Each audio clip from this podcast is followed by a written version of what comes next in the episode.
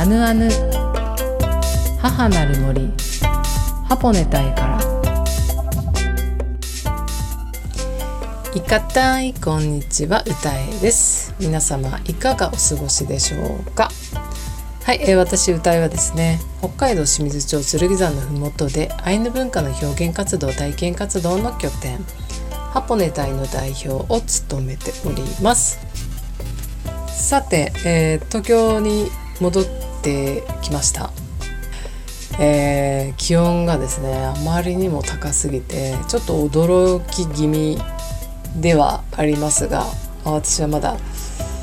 暑さに強いので、えー、全然耐えられる気温ではあったんですがちょっと心配です。私はまあ水分もとってねあの耐えられる体質ではありますがちょっとね暑さに耐えられないというかちょっと危険な暑さでもあるので、えー、皆さんどうぞ、ね、水分補給、まあ、塩分もそうですしね本当にちょっと心地よい温度のある場所場所へね避難しながら過ごされているといいなというふうに思いながらいます。はい。それでは今週もあぬあぬにお付き合いください。本日はグランレコナミさんと会社員でありパラレルワークでカメラマンをしている江口さんをゲストにお迎えしております。ナミさん、江口さん、いかたい。いかたはい、よろしくお願いします。よろしくお願いします。はい、私の方からお二人と出会ったきっかけを少しですね紹介させてください。えー、ハポネタイですね。ハポネタイがもうホームページを作りたいということで、えー、ホームページを作るにはホームページを作ってくれる方に、えー、言語化で伝えることはもちろん大事なんですけど、なんかイラストで伝えられたら伝わりやすいかなと思って、そこでえー、ナミさんにですね声をかけさせていただいてそしたらあそれならばあの江口さんにも協力をいただくといいよということで、えー、江口さんを紹介していただきました、まあ、そういったことでですねこの1ヶ月間約1ヶ月間毎週のように、えー、朝活で2時間ほどですねミーティングをさせてもらっていてあ2人の活動も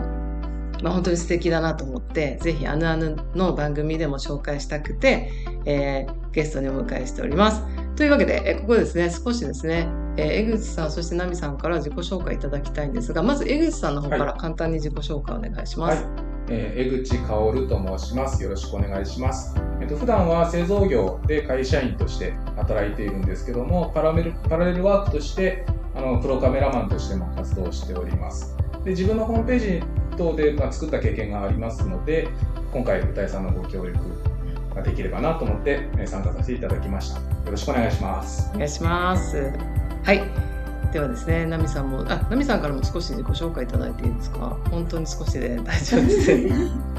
はい、えー、私はグラフィックレコーディング、うん、みんなで通称グラレコというものを書いている、うん、はい、はい、グラレコナミです。はい。はい、はい、どうぞ今日はよろしくお願いします。えー、今日はですね、まず、えー、ナミさんのお話をお伺いして、来週はですね、江口さんのお話をお伺いしたいと思います。はい、そして私自身がこうゲストを招いてですね、収録というか、えー、マイクを設置して、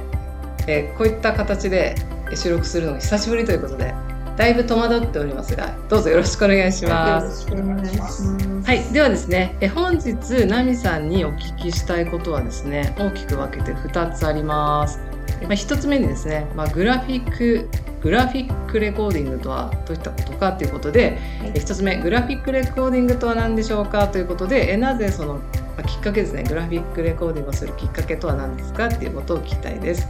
そして2つ目にはナミさんのこれからどのような活動を考えていらっしゃいますかというお話をお伺いしたいと思います。はい、はい、どうぞよろしくお願いします。はい、よろしくお願いします。はい、改めまして、うん、えー、グラレコナミから、うん、えー、グラフィックレコーディングで、まあ、通称、うん、世の中でグラレコって呼ばれたりもするんですけど、それは何ですかという今質問をお預かりしたんですけど、えー、グラフィックレコーディングっていうのは、うん、えー、日本語に訳すと絵で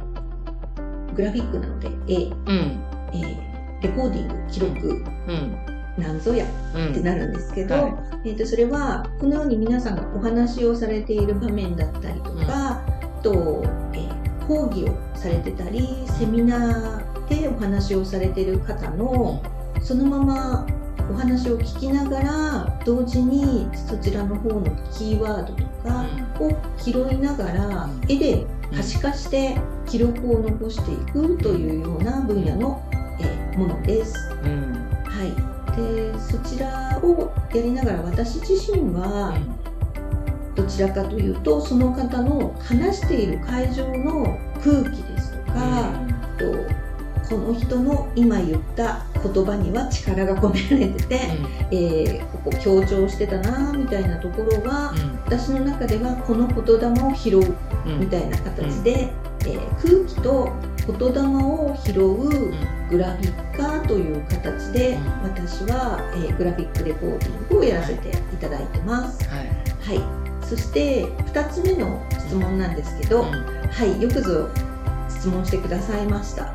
えー、私はグラフィックレコーディングというところからもう少し視野を広げて実はアーティストというような形で私はやっていきたいなってこの後思ってます。それはどうしてか？と、うん、私は趣味で、うん、もう趣味が高じてしまった昭和アイドル活動をやってまして、そこで楽しく、まあ、自分の青春時代を過ごした時のアイドルの歌ですとか、まあ、それを少し頑張って踊りをつけたりとかってしながらしてることがすごく楽しくて、でもそれがただ楽しいだけだと自分の楽しみ、趣味に終わってしまうので、それより自分の今、えー大事にしているえー、グラレコとか、まあ、そういったこともあの人の思いとか気持ちを残してると思うんですね。で歌とか踊りっていうのも一つはそこのみんなでいる会場の空気を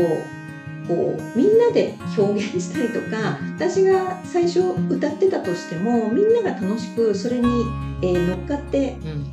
拍手で加わってくれたり時には一緒に歌ってくれたりっていうのもすごくえー、どれも私にとってはコミュニケーション手段だと思ってでそういったことを率先してあのリーダーとしてみんなやりましょうよっていうふうにしていくのが私の中でアーティスト活動かななんて思ってるので私はそんな形でやっていきたいと思っています。はい、うん、ありがとうございます。はい、はいえー、そのグラフィックレコーディングのことなんですが、はい、私ですね、4月のアイヌ語のワークショップを文京区、東京の文京区の電通院という、まあ、お寺、お寺って言ってるさんですね。はい。で、あの、ワークショップ開催させていただいたんですが、その時に、えー、文京区のそのミラーフィルっていう団体さんが私のワークショップを企画してくださって、ナミさんをつなげてくれて、そこが私たちの出会いなんですけれども、そう。そのワークショップの話してる内容とその場の会場をそうイラストで絵で描いてくれてそれがやっぱり分かりやすくてそうそして楽しくポップに描かれているっていうこともあって私は今回その箱根隊の Facebook ページ作る前になんかこうイラストで伝えるならやっぱりナミさんがいいなっていうのきっかけだったんですけどあのー、ナミさんのイラストそのグラレコって江口さんも見られたことって、はい、あの直接現場では見ていないんですけども、うん、まあ、その作品自体は、うん、あのフェイスブック等で、あのアップロードされているので、そこで、あの何とか体験したことあります。うん。うんうんうん、そしてねさっきのその言霊、はい。言霊をなんて言ってたんですか言霊？を、ね、拾うっていう表現で、私は一番耳に入ってくる音の強弱とか、その人が言ってるトーンとかを一番重要視して私は本当に拾うというより拾わせていただいてるんですけど、それを紙に落としたいなと思ってその、はい、現場に入っています。いや私見ていてやっぱりこうその場の状況環境でこうキャッチしてイラストにしていく作業が私には無理だなと思ってるんですけど、なんかそのポイントってあるんですか？うんポイント、うん、なんかすっごいなんか視覚と聴覚をまあ五感六感も使ってると思うんですけど、えー、すごいなんか大変な作業だっててポイントがなんかあるんですか？ねまず最初に、私も何をやることかわからなくて、うんうんうん、ちょっと本当にひょんなことで目にした1枚の、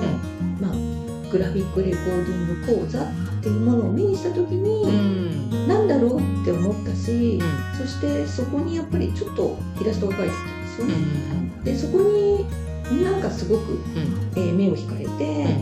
これは一体何なんだろうと思って、私も受講したのが実は正直なところだったんですけど、でも実際に、そのイラストレーターとしてきちんともなんか緻密に絵を描くことを求められてるではなくて本当にそこに今起きた目の前のことをどうやって絵に記録するんですかみたいなところがあって実は最初本当にあの瞬時に出されたハードゲームを一瞬にして答えを絵で描けみたいな感じの講座だったんですよね最初。でもえー、大人になってこんなにハラハラしながら、え自分の中に絵が浮かばない、あの字は浮かぶんだけどえこれどうやって絵に表せばいいのみたいなすごい脳がすごい混乱したのが衝撃でで私結構そうすると挑みたい派なので。いやもうならどうやって表すよみたいな自分の中の葛藤があってそれがかけた時にすごい雇用もうこの言えない、なんか幸せ感みたいな、いや表せたみたいな風になったらどんどんどんどんじゃあ次はこんな感じだったらみたいな表現を書いてみたりとかしたらどんどんどんどんなんか書いてたら楽しくなっていってそのあの多分連続が今に至ってる気がします。もう終わりはないし、私なんかなんかいろんなこと書きたいし。で実際気づいたら、もう4年目に実はなってたんですけど、気づいたらこれ3500人は軽く超えてたとえー、すごい。あのそれだけの私は人のあの言霊とか空気を拾ったんだみたいな。自分でもびっくりしてますけど。いやでもそれは本当にもう毎回が同じものはもう必ずというよりも絶対なくて、うん、はい、それのなんか旅を毎回してる感じです。はいえー、でもその限られた時間の中で、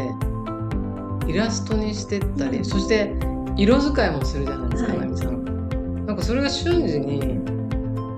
こうなんかあ 当てていくってすごい能力ですよね。いやそれは本当に一生懸命表現してて。でじゃあ色はどうしたらもうちょっとその絵とか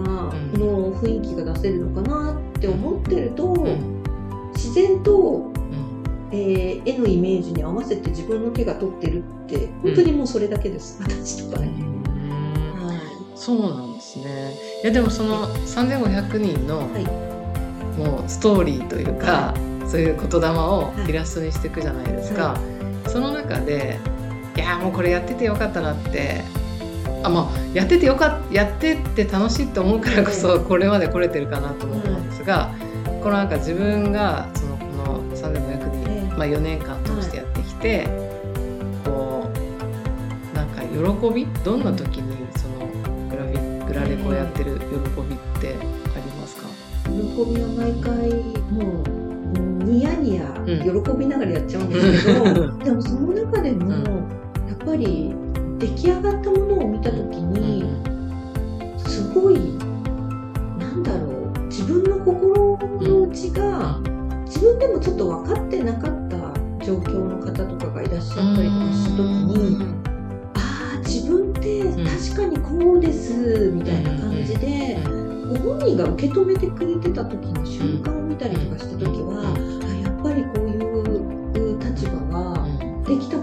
ごいこよなく幸せだなって感じることはあります。いや私自身もその一人なので、えやっぱりそのハポネタへのアウトプットをさせてもらって、え、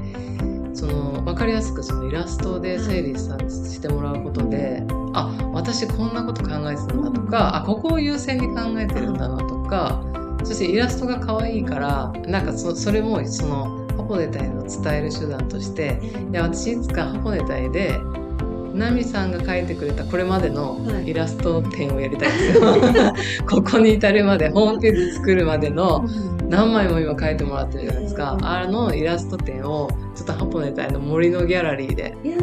やりたいなと思ってます。はい、そしてですね、ちょっとお時間が近づいてきているんですが、ちょっとその2つ目のこれからの活動について、そのアイドルの活動というかでよくその歌を歌われていたりする中であのなんか海外の目標もあったかなと思うんですが、それもまだまだいいですかねお伺いして。はい、はい、あそうですね、うん、えあの同じやるなら、志は高くと思う、私は、うん、えー歌の表現なのか、何なのか分かりませんが、とにかくアーティストとして目指すは、えー、海外のカーペットを、えー自分の足で、うん、はい、歩けるぐらいの何か活動を評価されたら楽しいんだろうなっていう、はい、目指せ海外のレッドカーペットっていう目標を実は密かに持ちながら日々アーティストですって言って宣言して、活動してます。いや、ナミさんは私いつも影響をいただいてるのは、はい、なんかすごく取り組む姿勢がもう前のめりじゃないですか。グラレコもそうですけど、なんかどんなことにもそのチャレンジというか、こうやっぱ自分軸でこう自分がこれやりたい自分がこれやってて楽しいっていう動きをされてるんで私もすごく実はとても大きな影響をいただいています。はいそ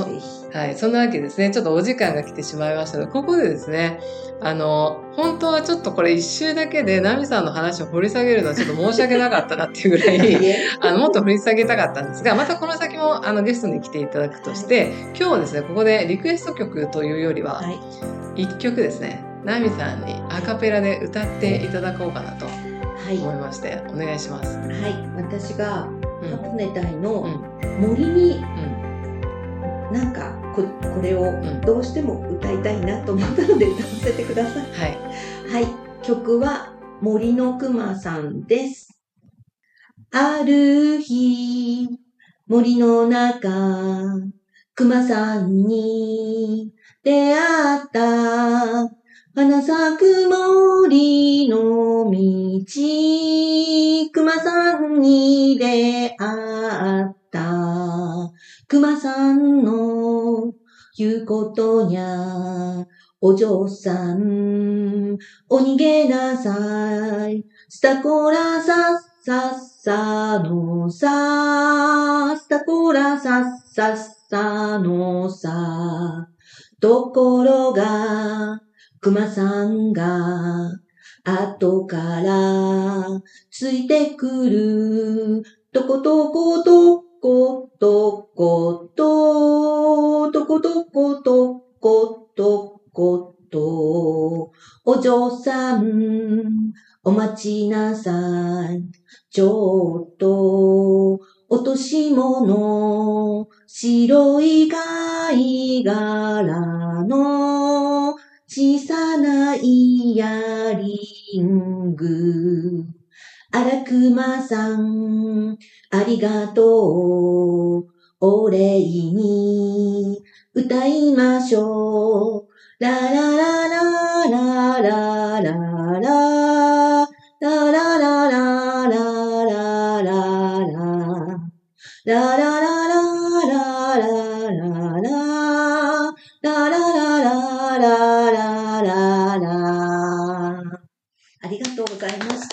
ラとうございます。ではですね、あの、後半も引き続きですね、ナミさん、井口さんに参加お願いします。はい。では、ナミさん、本当に貴重なお話をありがとうございました。ありがとうございました。ありがとうございます。井口さんもありがとうございました。はい、ありがとうございます。後半はウェペケンヌのコーナーです。本日のウェペケンヌコーナーは高尾の合宿について報告をしたいと思います。えー、前半に引き続き、えー、グラレコナミさん、そして江口さんに、えー、ウェペケンのコーナーに遊びに来てもらっています。どうぞよろしくお願いします。はい、お願いします。はい、えー、ちょっと高尾の合宿について報告をしたいなと思ってるんですが、はい、えー、その高尾の合宿とは一体何かっていうことなんですけれども、まあ、私はそのハポネ隊がやっぱりその自然動植物のいる場所だし、うん、人間の意思だけでなんか取り掛かってはいけないなと思っていて、動物とか植物の、まあ、大地の声を聞きながら、大地ハポネタイが嫌がることはしたくない。けれども一生懸命問いかけてるけど、実際なんかねダイレクトに言葉が聞こえてくるわけではないから、まあ、体感をこういいかないいかなとか問いかけながらやっている中でちゃんとその専門知識があるその植物に関する大地に関する専門知識のある方に関わりたいなっていう思いがあってそれで6月の21日に夏至の日に高尾のガイドツアーをしている坂田雅子さんっていう方のガイドツアーに参加をしてきました。そしたらそれがすごく良くてで私これちゃんと定期的に学びたいなと思ってその坂田さんの「坂田の森」っていうあの第3期生募集っていうのがあってそれに申し込んだんですよ。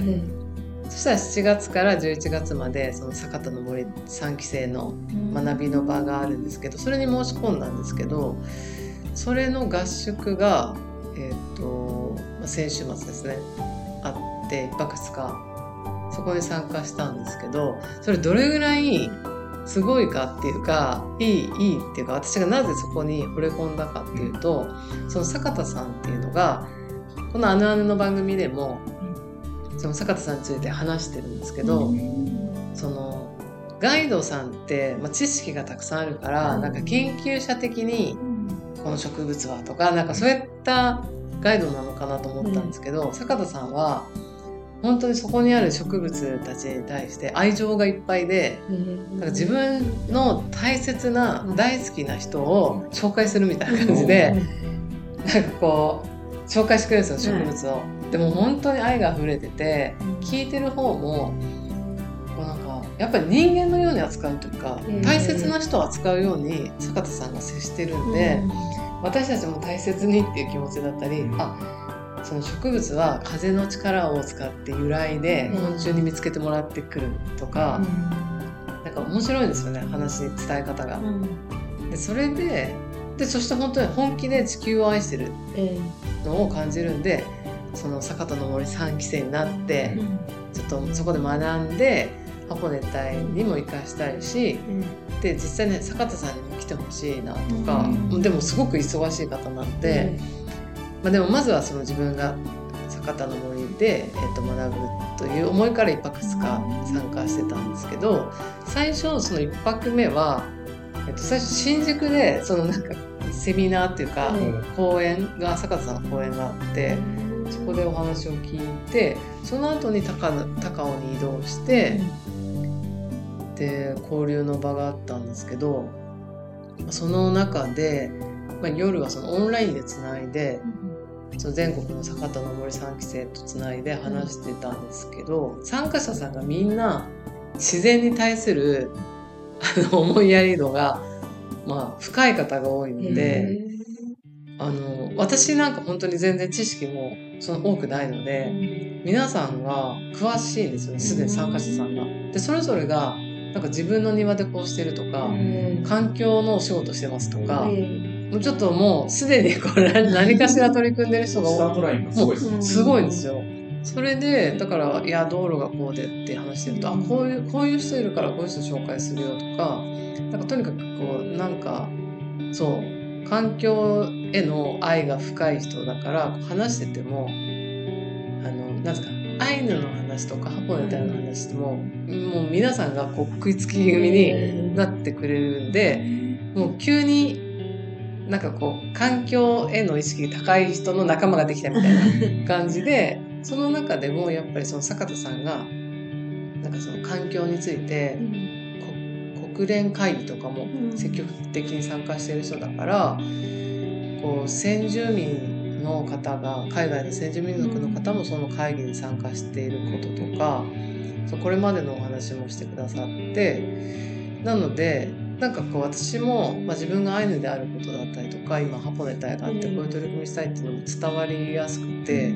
その中でああの、ウェブ系のコーナーもそんな長くないので、ちょっと巻き気味で話しますが、そういった中で、えー、そういった夜のオンラインの交流とか、私がその先住民族であることの話も伝わりやすかったし、実際に次の日高尾をガイドしてる時は実際に盛り歩くんですけど、そう、なんかこう、やっぱり愛があるから、ちょっとの、いやもう数メーターで何十分使うぐらいな、あの、なかなか前に進まないぐらい植物の話してくださって、でもやっぱり環境への意識が高い人と一緒に回ってるから、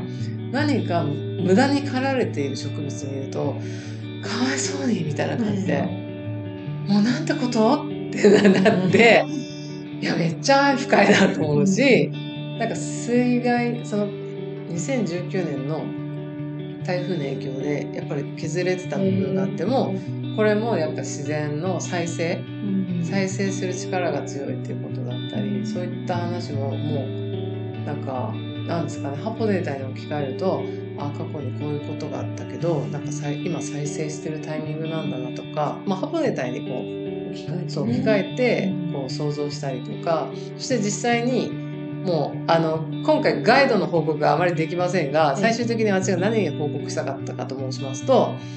まあ、とてもいいメンバーとの出会いがあったっていうことと、皆さんがアイヌとか箱根隊にすごく関心を持ってくれたっていうことで最後ですね私が最後の解散の手前で箱根隊についてお話しするさせてもらってそれでちょっと国連スピーチを目指してる話をして、そしたら坂田さんがやっぱ国連会議によく行ってるから、まあ、まずそのちょっと会議にとかイベントに参加する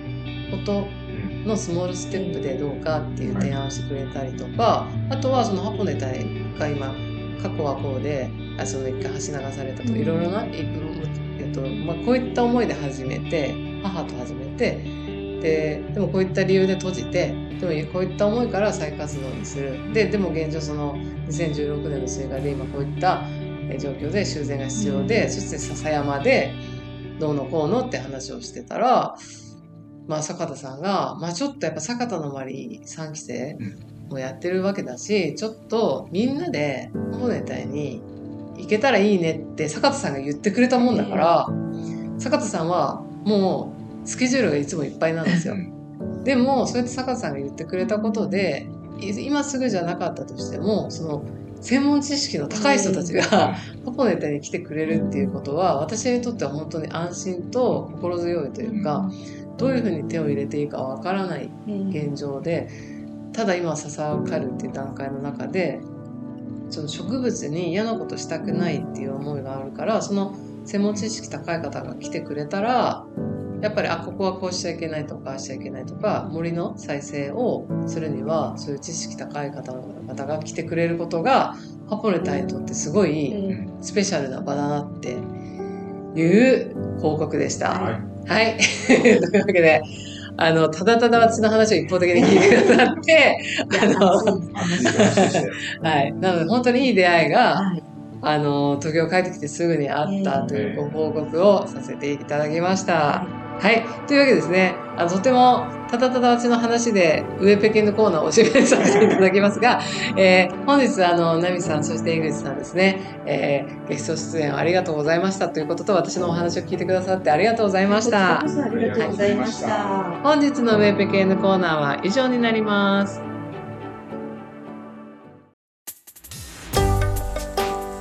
アナヌ母なる森ハポネ隊からエンディングのお時間です。アナヌでは皆さんからのメッセージをお待ちしております。メールの宛先はアヌアヌアットマークジャガドット FM までよろしくお願いします。それではまた来週お会いできるのを楽しみにしています。良い週末をお過ごしください。スイヌカランロッ